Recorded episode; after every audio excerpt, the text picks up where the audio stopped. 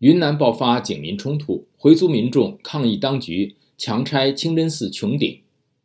华盛顿邮报根据传至海外以及在推特上贴出的视频报道说，冲突发生在云南省玉溪市通海县回民聚集的那家营地区。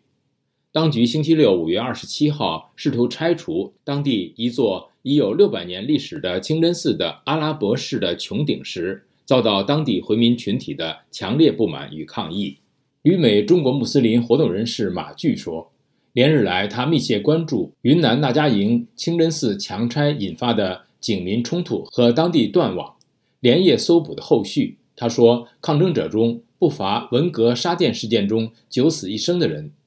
他们誓死保卫清真寺，因为这是东方穆斯林最后的尊严。”那么，很多那家营的很多勇士们呢，都。跑到这个沙甸去保护沙甸的时候，都死在了那里。到今天，我们也知道里边有很多人，人都是当年在那里边九死一生出来的人，他们还都活着，所以呢，他们不会妥协。而且我也知道，他们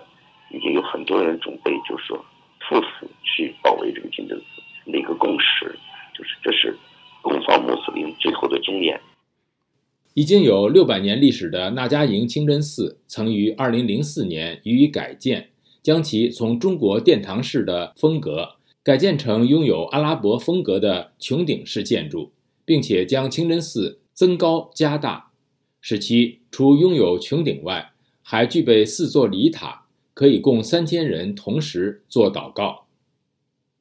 港台媒体报道说，当局因为要求宗教中国化。而试图将这座清真寺拆除，并恢复成原先中国殿堂式的风格。华盛顿邮报报道说，记者曾试图给当地手机打电话，但是全部都打不通，所打的电话全部直接接入语音信箱。活动人士向华友表示，当局可能已经将当地的手机服务全部切断。通海县警方星期天称，这起事件严重危害社会秩序管理。因此，敦促所有涉事者在六月六号之前向警方自首，以求获取从轻处罚。华邮报道说，通海县那家营清真寺始建于十三世纪，随后经历了多次的重建和扩建。二零一九年，这栋建筑的一部分还被列为受保护的文化遗产。但是近年来，中国政府在中共总书记习近平的主导下。对宗教事务的管控越来越严厉，习近平要求宗教界和信众们也要保持对中共的绝对忠诚，并且要对宗教实施中国化。华友指出，中国当局现在对宗教领袖的监控越来越严厉，而且就在本月建成了官方批准的穆斯林、新教以及天主教牧师的全国性数据库。